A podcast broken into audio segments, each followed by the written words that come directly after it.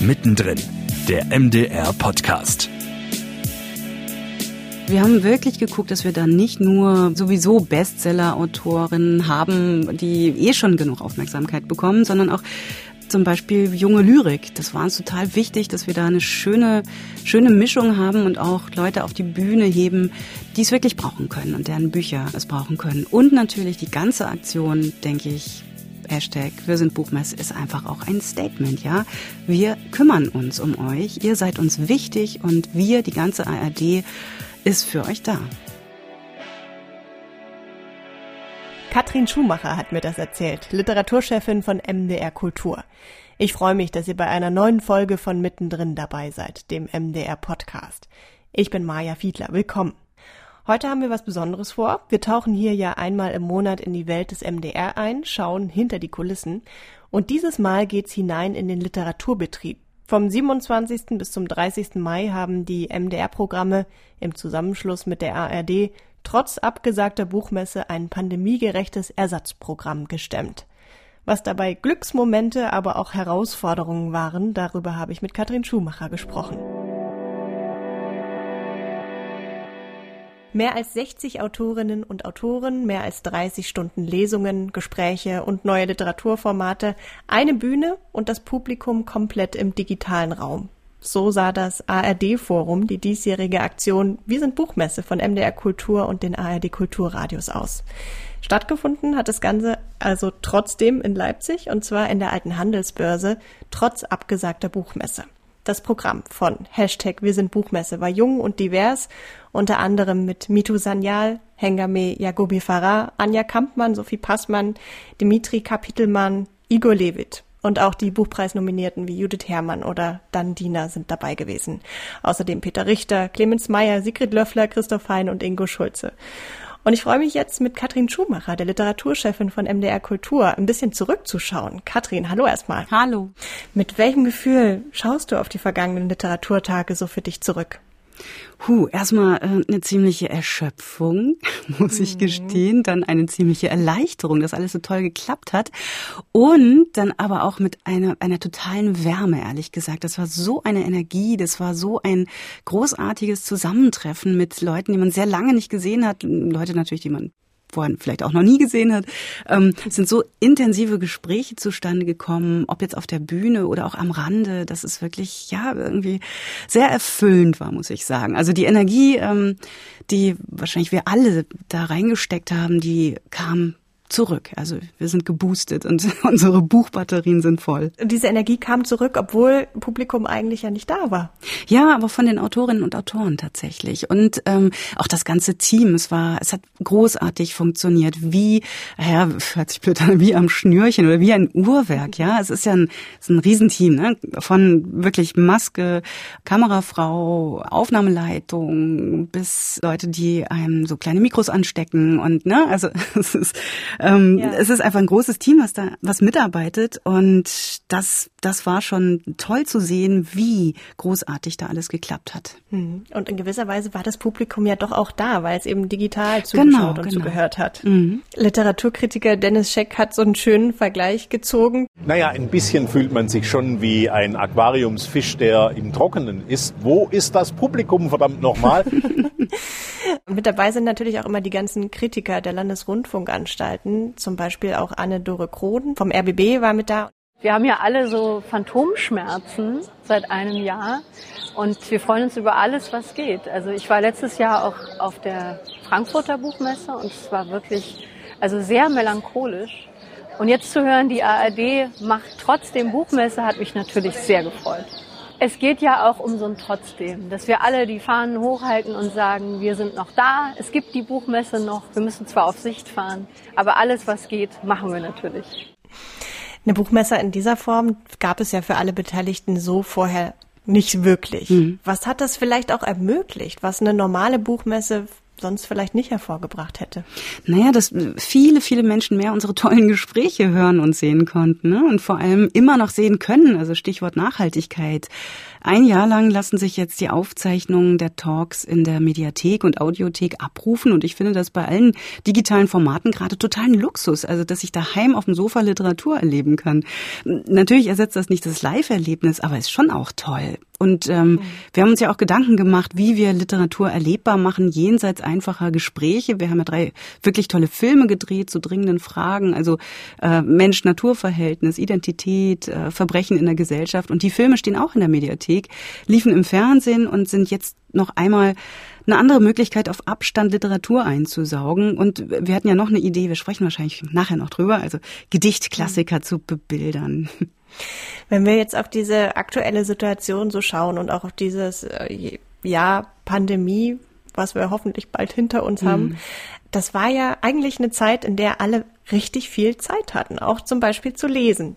Dann könnte man doch meinen, so schlecht kann es dem Buchmarkt in dieser Zeit doch gar nicht gegangen sein. Alle haben vielleicht gelesen. Der Leipziger Schriftsteller Clemens Meyer hat aber zum Beispiel gesagt, dass eine Art Buchmesseersatz jetzt geboten wurde und dass das wichtig war, dass man eben auch das Gefühl hat, wir sind noch da. Wie sieht die aktuelle Situation aus für die Autorinnen und Autoren, für die Verlage? Kannst du das bisschen beschreiben? Hm. Na, interessant ist, dass es dem Buchmarkt an sich, den Verlagen tatsächlich ziemlich gut geht. Also diese Katastrophe, dieser Einbruch, der beim ersten Lockdown noch vorhergesagt wurde, der ist so nicht eingetreten. Ich würde nicht sagen im Gegenteil, aber das Weihnachtsgeschäft hat eine Menge gebracht. Ich weiß noch, da waren alle Geschäfte zu, aber die Buchläden nicht, zumindest in mhm. Sachsen-Anhalt und Berlin-Brandenburg. Und es ist tatsächlich so, den Verlagen geht's ganz okay okay. Wem es nicht so toll geht, das sind die Autorinnen und Autoren mit neuen Büchern. Ne? Da ist tatsächlich äh, sowas wie das Corona-Loch Existenz, in das alle Lesungen fallen, alle äh, Begegnungen. Ich weiß noch, Ingo Schulze letztes Jahr stand da hier auf dem Gang bei uns bei der virtuellen Buchmesse, die wir da zum ersten Mal gemacht haben, schnell aus dem Boden gestammt haben. Und er guckte so auf sein Handy, total ungläubig und sah so quasi wie irgendwie Gebäude einstürzen. Also eine Lesung nach der anderen wurde abgesagt und man muss sich schon vorstellen, wie viel Geld auch Autorinnen und Autoren mit Lesungen verdienen. Die brauchen das ja. Ne? Und vor allem haben sie auch mhm. die ganze Zeit allein in ihrem Kämmerlein gesessen und an ihrem Buch geschrieben. Und in dem Moment, wo es so an die Welt kommt, da dann keine Reaktion zu haben, kein Publikum, keine, äh, keinen Austausch zu haben, das tut vielen einfach nicht gut. Also das ist eine ganz traurige Lage eigentlich. Allerdings, ich meine, es ist ja langsam wieder Licht am Horizont. Ne? Ich war ja. zum Beispiel am, am, Freitag auf einer Buchpremiere. Das mhm. war sehr nett, das war sehr klein und natürlich alles pandemiegerecht, Masken und so weiter. Aber es war in einem, war in einem Club. Es war irgendwie eine, eine echte Autorin saß auf der Bühne. Es war echtes Publikum da und alle waren irgendwie froh. Und das geht ganz vielen so, mit denen ich gesprochen habe. Ich habe Oliver Zille, den Chef der Buchmesse, getroffen getroffen. Jedenfalls meinte der so, ja, er wäre auch so durch die Stadt gegangen, war ein bisschen traurig, ist dann aber auf eine Lesung gekommen und er meinte, boah, so eine Energie. Die Leute hatten alle einen Meter Luft unter den Schuhen. Das fand ich total witzig. Und er konnte sich auch freuen ähm, an dieser digitalen Buchmesse, auch wenn seine eigene Buchmesse nicht so Ja, so ein bisschen. Ne? Er ist natürlich also zu Recht traurig, aber ja. ja. Als Direktor der Buchmesse hat man ja eine große Mannschaft zu führen und dass wir jetzt Leipzig liest extra machen können, ist als erstes Mal ein positives Zeichen, was auch uns wieder Mut und äh, Optimismus gibt für die nächste Zeit, etwas anpacken zu können und etwas realisieren zu können. Wir haben über 400 Veranstaltungen organisiert, auch mit dem öffentlich-rechtlichen Rundfunk, auch mit der ARD und 100 davon sind mit Publikum an 80 Orten hier in Leipzig. Leipzig bleibt und ist ein Fixpunkt im Bücherfrühjahr. Das können wir auch dieses Jahr unter Beweis stellen, auch wenn es auf dem Messegelände im Moment keine Buchmesse geben kann. Immerhin, immerhin das Buch irgendwie lebt und die, der Hunger nach Büchern ist da, der Hunger nach Literatur ist da und das wird auch in einem Jahr, wenn die Buchmesse wieder stattfinden wird, hier, ich klopfe mal auf Holz, ähm, mhm. wird das dann, wird das nicht anders sein. Ja. Mhm. Jetzt gibt's ja vielleicht aber auch Stimmen, die sagen, oh, so eine digitale Buchmesse. Das ist überhaupt nicht das Gleiche. Also Christoph Hein zum Beispiel, der Autor, hat so ein bisschen was in die Richtung gesagt. Diese digitalen Veranstaltungen, mit denen habe ich meine Schwierigkeiten. Also ich kann kein Konzert, keine, keine Oper mir diese Apparate angucken. Das, das breche ich dann immer ab. Da fehlt ein bisschen, da fehlen die anderen. Das gehört zur Kunst äh, dazu, auch zu den ganzen Foren, zu der Buchmesse. Der Verlust ist kaum reparierbar. Ließe sich also fragen, was soll dieser ganze Aufwand? Warum machen wir das? Naja, schon um Autorinnen und Autoren eine Bühne zu bieten, ne, die im Zweifel jetzt eben nicht auf der Messe lesen können, die eben nicht Interviews haben am laufenden Band und auch zu gucken, also wir haben wirklich geguckt, dass wir da nicht nur sowieso Bestseller-Autorinnen haben, die eh schon genug Aufmerksamkeit bekommen, sondern auch zum Beispiel junge Lyrik. Das war uns total wichtig, dass wir da eine schöne, schöne Mischung haben und auch Leute auf die Bühne heben, die es wirklich brauchen können und deren Bücher ähm, es brauchen können. Und natürlich die ganze Aktion, denke ich, Hashtag Wir sind Buchmesse ist einfach auch ein Statement, ja. Wir kümmern uns um euch. Ihr seid uns wichtig und wir, die ganze ARD, ist für euch da. Mhm. Und wie du auch vorhin schon gesagt hast, dass es halt auch ein gewisses Archiv jetzt bietet, dass man hm, eben genau. zeitunabhängig jederzeit sich da irgendwie auch von zu Hause aus reinklicken kann. Klar, der Live-Moment ist ein bisschen ein anderer, als wenn man jetzt wirklich vor Ort ist, aber ja, es bietet ja eben auch was für die Zukunft. Du hast auch schon erzählt, natürlich gab es das ganze Jahr über Bucherscheinungen. Die Lesungen sind eben nur ausgefallen, die Messen sind ausgefallen. Durch diese Kontaktbeschränkungen hat sich ja aber vielleicht auch in der Berichterstattung über Literatur was verändert, kann ich mir vorstellen. Wie findet denn Literatur im MDR, bei MDR Kultur zum Beispiel jetzt trotzdem statt? Oder hat so stattgefunden? Ja, also ich glaube, wir haben so traditionell eine wahnsinnig starke Literaturberichterstattung auf allen Kanälen. Das hat sich nicht geändert. Das hat sich im Zweifel ziemlich intensiviert tatsächlich. Also im Radio bei MDR Kultur haben wir jede Woche sehr viele Beiträge, bis zu zwölf Beiträge in der Woche, Rezensionen, Empfehlungen. Wir haben Gespräche mit Autorinnen und Autoren. Wir haben wöchentliche Sendungen. Ähm, also meine Sendung zum Beispiel, die Unterbüchersendung, ist ja eine Stunde Literatur, immer mittwochs von 18 bis 19 Uhr und dann in der Wiederholung am Samstag nochmal von 18 bis 19 Uhr das ist schon, ist schon wirklich eine Macht, ja. Wir haben den Diskurs, in dem wir auch mal tiefer tauchen können mit Autorinnen und Autoren. Wir haben unser MDR Kulturcafé. Da war zum Beispiel jetzt Clemens Meyer zu Gast am letzten mhm. Sonntag, ne. Wir haben die Kulturwerkstatt, wo man dann wirklich auch mal bis zu anderthalb Stunden hat, um, ja, den Literaturbetrieb zu porträtieren oder mal eine Autorin zu würdigen oder so. Wir haben Kultur trifft, in der wir ein bisschen aufs Regionale gucken. Dann im Fernsehen gibt es natürlich Arthur mit auch einem ziemlich guten Literaturschwerpunkt. Ähm, wir haben Filme, die wir jedes Jahr produzieren und Fröhlich lesen, darf man auch nicht vergessen. Susanne Fröhlich mit ihrer Show, die gibt es natürlich auch. Und online haben wir auch sehr viel Literatur, allerdings tatsächlich mit ähm, regionalem Schwerpunkt. Das finde ich auch ganz toll, dass hier die quasi die Szene abgebildet wird und zu Wort kommt bei uns im Kulturportal. Und habt ihr irgendwas verändert? Also du hast vorhin, also um, um so ein bisschen zu schauen, Krise als, als Chance vielleicht auch. Ähm, du hast schon dieses Graphic Recording angesprochen. Mhm. Was ist das genau? Was habt ihr da euch vorgenommen? Das war eigentlich eine ganz lustige Idee. Wir haben überlegt, wie, wie können wir Lyrik mal anders erlebbar machen? Also wie können wir Gedichte, was können wir mit Gedichten machen? Wie können wir damit spielen? Und dann hatten wir die Idee, einen tollen Künstler, nämlich Daniel Stieglitz, dran zu setzen. Der macht Graphic Recordings, also der bekommt eine Tonspur und malt dann dazu, ja, es sieht aus wie in Echtzeit, ja, es entstehen Bilder dazu, die passen zum Text, ne? Und das ist so, das ist so entzückend, muss ich sagen. Es sieht so ein bisschen aus wie, ich weiß nicht, ob du die kennst, diese Mosaikhefte, ähm, ja. so, ne, zwischen Mosaikheft ja, und Asterix, ganz lustig. Mhm. Dazu läuft das Gedicht und ähm, es ist alles auch noch schön in Musik gepackt, also extrem atmosphärisch. Das sind so kurze Clips, Poesie für den Augenblick, steht in der Mediathek und wir hoffen natürlich, dass sich das viele Leute angucken, vielleicht auch mal jüngere Leute, die ähm, so Klassiker neu erleben möchten, auf eine andere Art und Weise erleben möchten. Und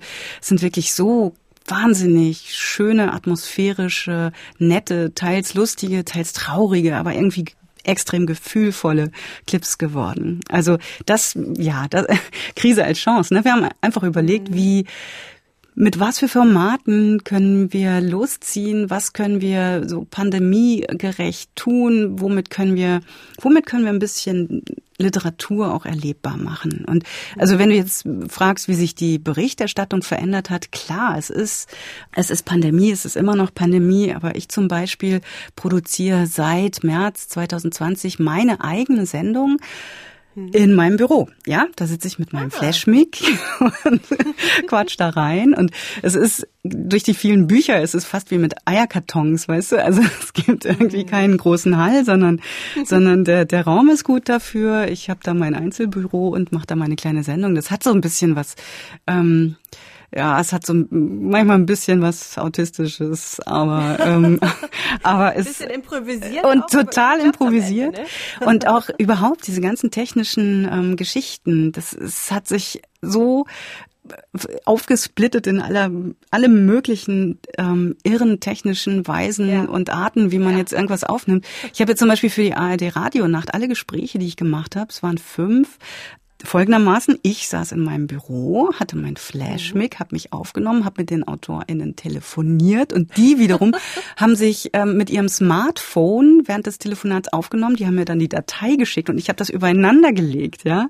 Wow. Ähm, und das ja, hört sich an wie im Studio. Naja, okay, mhm. jetzt hier, ich gucke jetzt meinen Techniker an. Oh, ja, der, der, der, guckt in die, der guckt in die Luft und ist natürlich wahrscheinlich entsetzt, aber okay, aber das versteht ja jetzt gerade jeder, dass es sich manchmal ein ja. bisschen krumpelig anhören kann. Ähm, man gewöhnt sich auch fast schon ein bisschen dran. Ja, vielleicht sollte man uns nicht zu so sehr gewöhnen, ne? aber, aber das meine ich. Also wir mussten jetzt wirklich seit März 20 extrem findig sein, weil auch die ganzen ARD-Studios ja. teilweise geschlossen waren. Und ähm, ja, das hat aber, muss ich sagen, auch so eine ganz interessante Nähe ähm, mit den Autorinnen und Autoren mhm. ähm, mit sich geführt. Ich wollte gerade fragen, weil ich habe das auch ganz oft, dass ich irgendwie mhm. Interviewpartner irgendwie bitten muss, ha, könnt ihr euch digital parallel irgendwie mitschneiden und da wird sehr unterschiedlich drauf reagiert. Jetzt mhm. seit der Pandemie habe ich das Gefühl, die Leute sind total offen, beschäftigen sich auch gerne mit der Technik. Und ich dachte mir so, hm, wie gehen denn wohl die Schriftsteller und Schriftstellerinnen ja, ja, ja. so damit um, die du da auf sowas ansprichst? Sind die offen? Absolut, total. Also zum Beispiel Helga Schubert, ja, wie alt ist sie? 83. Die ist so fit. Die hat einfach, ähm, es war, es war ganz schön. Die hat ähm, also das, das war zum Beispiel ein naher Moment. Ich musste mit ihr ausmachen, ein Telefonat und eben das, was ich gerade beschrieben habe, diese Aufnahmesituation. Sie meinte, ja, das hat sie schon mal gemacht für den SWR, das ist kein Problem. Sie hat ihr Handy und so.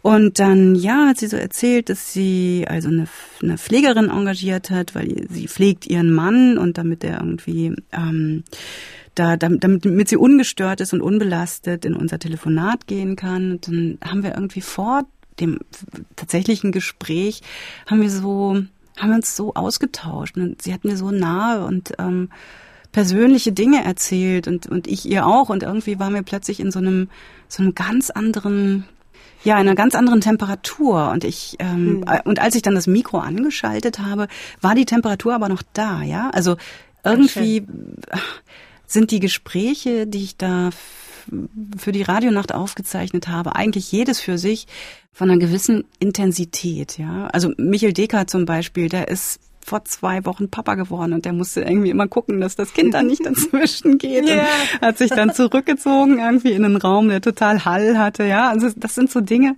die kriegt man sonst gar nicht so mit, wenn einfach Leute mhm. ins Studio gehen und man selbst sitzt in einem Studio und dann ist man halt so zack, zack mal zusammengeschaltet. Nee, wenn man sich verabredet und über die Bedingungen spricht und dann im Vorfeld irgendwie fünf, sechs Mails tauscht und dann nochmal spricht äh, vor und hinter dem eigentlichen Gespräch, dann, also ich habe das als totales Glück empfunden, so eine, hm. so eine Nähe zu haben, ja. Hm.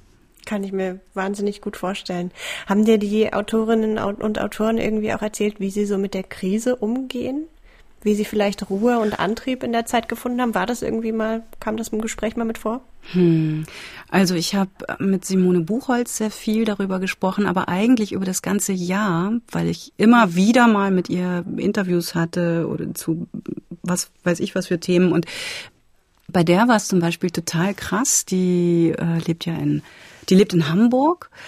Ähm, ihr Mann hat einen Bürojob, sie aber als Schriftstellerin ist zu Hause und dieses Homeoffice plus Homeschooling, sie hat einen Sohn, der ist jetzt, ich glaube, 13, das hat sie ähm, vollkommen aus der Arbeit gebracht. Also sie hatte keine Möglichkeit, sich irgendwie zurückzuziehen, zu schreiben, also ihrem Beruf tatsächlich nachzugehen. Und sie war also vollkommen fertig, ähm, hat dann in einer aufsehenerregenden Aktion dem Hamburger Bildungssenator eine Rechnung geschrieben und gesagt, mhm. hier so und so viele Stunden Homeschooling, hätte ich gern so und so viel Geld dafür. Ich habe dann einen Lehrerinnenjob geleistet und es war eine ziemlich aufregende Aktion. Das hat sie per Twitter gemacht und alle, alle sind irgendwie ziemlich draufgesprungen. Und mit der habe ich mich am Samstag getroffen, am Samstagabend. Und wir haben uns beide darüber ausgetauscht, dass wir doch ganz schön erschöpft sind durch dieses Jahr. Also mal abgesehen von, von der Lage, dass man die ganze Zeit so mit hochgezogenen Schultern und Luft anhaltend durch die Gegend äh, gelaufen ist, weil man eben, weil man eben Angst hatte vor dieser Krankheit und das so langsam abfällt, weil sukzessive geimpft wird. Abgesehen davon war es also privat und persönlich mh, mm, doch eine ganz schön schwierige Situation, ich glaube, für alle. Und auch andere AutorInnen, mit denen ich gesprochen habe, Daniela Krien zum Beispiel, die auch ihren ja. Roman fertigstellen musste, die war auch am Anfang der, ähm, am Anfang der Pandemie, ich habe sie angerufen, habe gefragt, ähm, ob sie uns eine Kolumne schreibt. Und die war die war fast am Weinen und meinte, ich kann nicht schreiben, die Kinder sind zu Hause, es geht nicht, ich habe keine Möglichkeit. So, ich habe sie dann ähm, letzte Woche wieder getroffen und sie meinte, ja, es ist, hat dann schon irgendwie funktioniert. Und sie hat ihren Roman fertig gekriegt, können wir uns drauf freuen, kommt jetzt äh, Mitte Juni raus.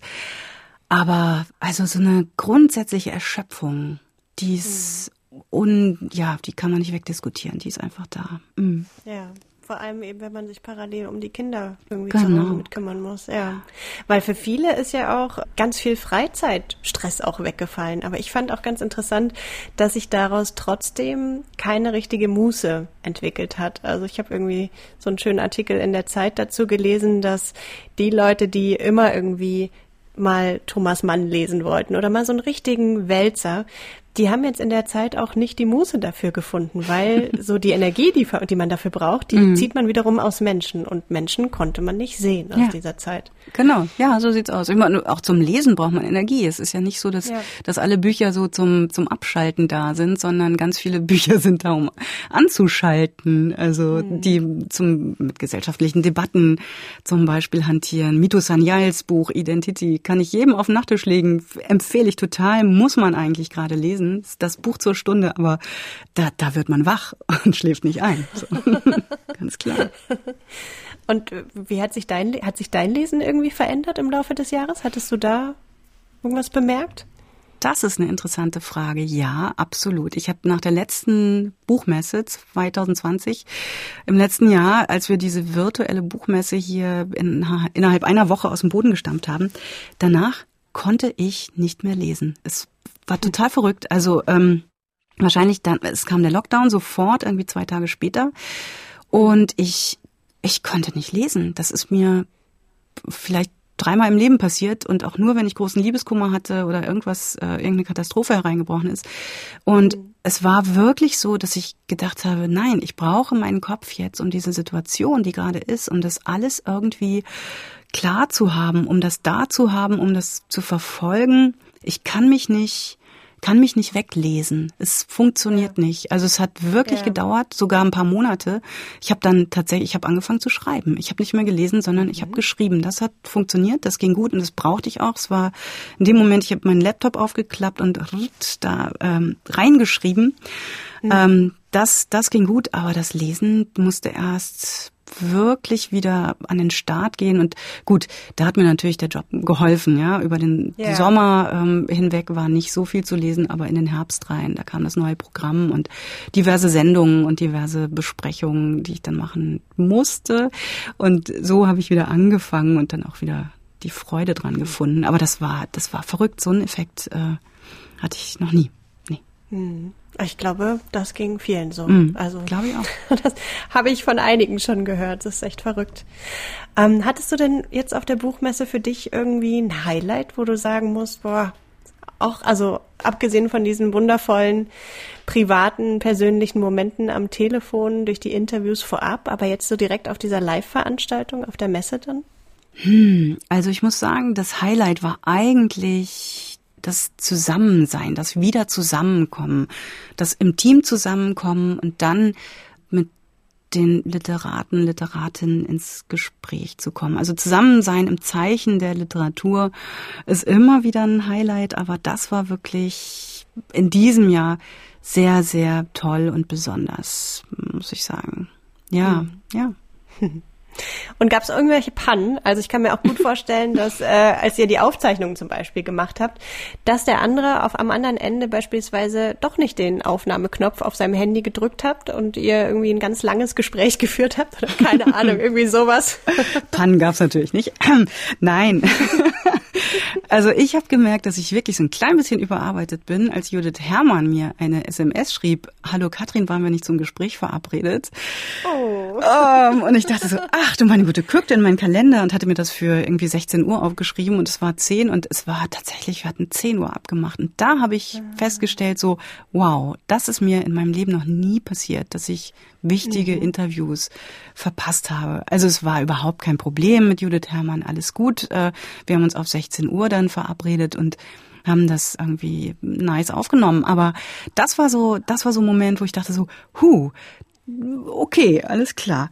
Ähm, da ist ähm, was im Argen. Da, ja, ja, da stimmt was. Da, das war dann doch wohl ein bisschen zu erschöpfen. Und dann, ja, gab es so mhm. kleinere, lustige Sachen, wie zum Beispiel, ähm, ich weiß nicht, man hört sowas nicht im Radio, aber es ist tatsächlich eine kleine Kunst, wenn man ähm, moderiert und quasi bis an die Nachrichten ran moderiert. Man nennt das auf Zeit oh ja. sprechen. Ne? Ich weiß nicht, ob du das kennst, aber da, ja, ähm, ja. Ne, da weiß man dann genau, wow, ich habe jetzt noch 30 Sekunden oder ich habe 24 oder ich habe 17 Sekunden. Man hat die Uhr im Blick und man hat seine Moderation irgendwie im Blick oder im Kopf. Und ähm, versucht mit der Stimme das dann so hinzukriegen und mit dem Satzbau so hinzukriegen, dass man Punkt, weiß ich nicht, 15 Uhr fertig ist. Und das war meine Aufgabe am Samstag. Ich musste ja acht Stunden durchmoderieren und mir oblag es dann immer, die Gespräche, die eine halbe Stunde waren, pünktlich zu den Nachrichten quasi abzumoderieren, ähm, zu danken und auf die nächste Stunde hin zu teasen und dann aber auch wirklich immer um Punkt fertig zu sein. Und das war schon krass, weil das Ganze war ja mit Kamera. Das heißt, ich hatte die Uhr, mein kleines Zettelchen und die Kamera im Blick. Ich musste natürlich irgendwie versuchen, wow. nur in die Kamera zu gucken, aber dann die, diesen Sekundenzeiger trotzdem im Auge zu behalten. Und das war natürlich so Sport, ne? Es war richtig, das hat total, ehrlich gesagt, macht mir sowas Spaß, aber es ist ja. auch so ein bisschen so, anstrengend. So Thrill, der irgendwie einen reizt, aber auch ja, einen fertig macht. Ja, genau, genau. Und es ist zweimal passiert, dass ähm, die Gespräche quasi zu früh fertig waren und ich dann irgendwie so zwei Minuten füllen musste und ich dann irgendwie so vor mich hingetanzt habe ähm, vor dem Sekundenzeiger und was erzählt habe und noch ein bisschen Dönekes erzählt habe und so. Ich glaube, es hat gut funktioniert, aber es war natürlich alles sagen, wenn man, wenn man muss, geht das. Wenn, wenn man, muss, geht das. geht das, aber das ist ja. witzig. Aber ja. das war Wahnsinn. Und ganz lustige Geschichte noch. Ähm, Dennis Scheck saß ja bei uns auf der Bühne und ich habe ihn auch mhm. abmoderiert und äh, dann fing er an, ja, und Katja, äh, was ist denn dein Lieblingsbuch? Und ich so, ich meine, wie lange arbeite ich schon mit ihm zusammen? Ich betreue seine Druckfrisch-Sendung und ähm, wir kennen uns wirklich sehr, sehr, sehr lange. Und er nennt mich Katja. Und in dem Moment habe ich aber auch gesehen, dass er es gemerkt hat und so ähm, ihm so alles aus dem ja. Gesicht gefallen ist. Und ich habe einfach, ach so, mein Lieblingsbuch, und so so und äh, habe ihn Sehr dann nachher gut. drauf angesprochen. Ich sage, Dennis, sag mal, Katja? Was? äh, ja. Und dann hat er mir doch eine Flasche feinsten Champagner geschenkt. Oh, und ich habe ihm gesagt, wow. Dennis, du kannst mich nennen, wie du möchtest, ist okay, nenn mich Katja. Solange hinterher dann Champagner kommt, alles gut. Ach, schön. So. Eine super Panne, herrlich, gefällt mir gut. Weil genau, das kriegt man ja alles überhaupt nicht mit, wenn man an diesem perfekten Livestream sitzt und sich das anschaut. Genau, merkt man nicht. Kommen wir noch mal abschließend auf was zu sprechen, was die Literatur äh, im vergangenen Jahr auch beschäftigt hat. Die Literaturkritik der öffentlich-rechtlichen Kulturradios, die hat ja so ordentlich Schelte abbekommen. Dass bei der Literatur scheinbar gekürzt wird, hat für viel Kritik gesorgt. Aber man muss doch eigentlich sagen, gerade mit so einer Aktion wie Hashtag Wir sind Buchmesse, kann sich vielleicht jetzt ja auch nochmal zeigen, welchen Stellenwert Literatur im öffentlich-rechtlichen Rundfunk hat, oder? Mm, ja, absolut. Also klar, der WDR, die, der NDR, Bekürzung ähm, von Rezensionen, Streichung vom Buchjournal, das ist ähm, in die Kritik geraten. Mhm. Ich ja, ich denke aber, dass wir tatsächlich, ich meine, der WDR, NDR, die waren auch dabei jetzt. Wir haben uns als ARD da präsentiert und ich denke, es war wirklich ein Highlight, auch einfach zu zeigen, hier passiert Literatur, wir stehen zusammen als ARD-Familie und ähm, ich hoffe, dass wir da ein ganz dickes, fettes Ausrufezeichen gesetzt haben, auch für die tatsächlich die Sendeanstalten, die da gerade so ein bisschen in der ähm, Kritik stehen. Uns betrifft das ja nicht mit unserem großen, wahnsinnigen Literaturprogramm, was wir machen. Ähm, aber tatsächlich, ich finde, das sind das sind wirklich Aktionen, die eine ganz hohe Relevanz haben und die auch zeigen, wie die Literatur, wie kostbar die Literatur auch ist für uns. Und ja, das nächste Highlight steht auch schon wieder an, ARD Radio Festival. Da ähm, ist der MDR Federführer der AG Lesung und da haben wir was ganz Schönes vor. Wir haben zwölf Debüts rausgesucht, also Bücher, erste Bücher von Autoren, Autorinnen, die jetzt im Sommer erscheinen oder gerade erschienen sind oder auch erst im Herbst erscheinen und produzieren die als ähm, Lesezeit, Lesestrecke. Also wir stellen in zwölf Wochen zwölf Debüts vor von jungen Autoren, Autorinnen und das finde ich eine ganz großartige Aktion. Da freue ich mich jetzt schon drauf. Klingt super. Ja.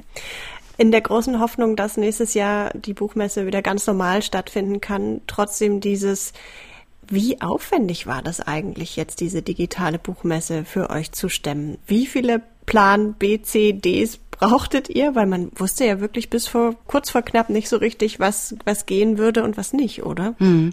Also ehrlich gesagt, wir hatten Plan A und der ist aufgegangen.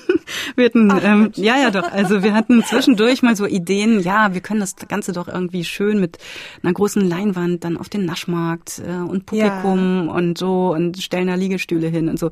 Das war natürlich ein kleines Wunschdenken, weil wer soll da äh, die Sicherheit garantieren, wer soll da für die pandemiegerechten Bedingungen sorgen? Das war natürlich totaler Quatsch. Also es gab dann diese kleine Idee, ach, wir könnten doch unsere MDR Kulturpartner und Partnerinnen befragen, ob die nicht Lust haben, das im öffentlichen Raum zu streamen haben wir auch wieder verworfen, weil das also logistisch gar nicht mehr möglich war.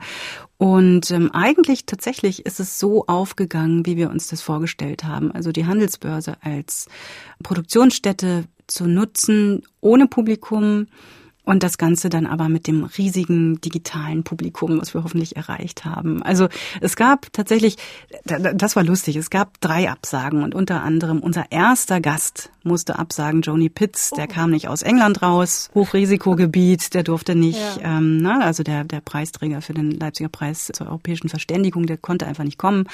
Ähm, das war ein bisschen schade, aber diese drei Absagen haben dann wieder die Chance für drei andere Autoren, Autorinnen bedeutet. Also das Programm hätten wir ehrlich gesagt auch noch fünf bis sechs Mal füllen können, aber wir wollten ja auch keine Buchmesse substituieren, sondern wir wollten ein gutes Literaturprogramm machen mit unseren kleinen, großen, schönen Mitteln, die wir als ARD haben. Ja. Das sagt Katrin Schumacher, die Literaturchefin von MDR Kultur. Katrin, ganz vielen Dank für das Gespräch. Ja, gerne. Mehr als 30 Stunden Literatur mit mehr als 60 Autorinnen und Autoren. Das komplette Programm könnt ihr on demand online bei MDR Kultur und der ARD Audiothek, außerdem bei Leipzig liest extra nachhören und euch auch anschauen.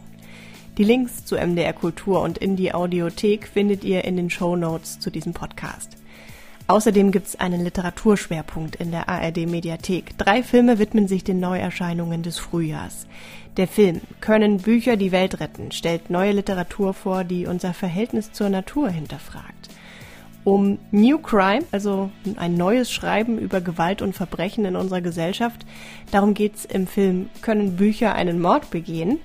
Und im Film Können Bücher Heimat sein stehen deutsche Autorinnen und Autoren mit Migrationshintergrund im Mittelpunkt. Das war's für dieses Mal beim MDR Podcast. Wenn ihr auch in Zukunft nicht verpassen wollt, was uns bewegt und was der MDR bewegt, dann abonniert uns gern. Mindestens einmal im Monat veröffentlichen wir eine neue Folge auf mdr.de, Spotify, Apple Podcasts und Google Podcasts. Tschüss und bis bald.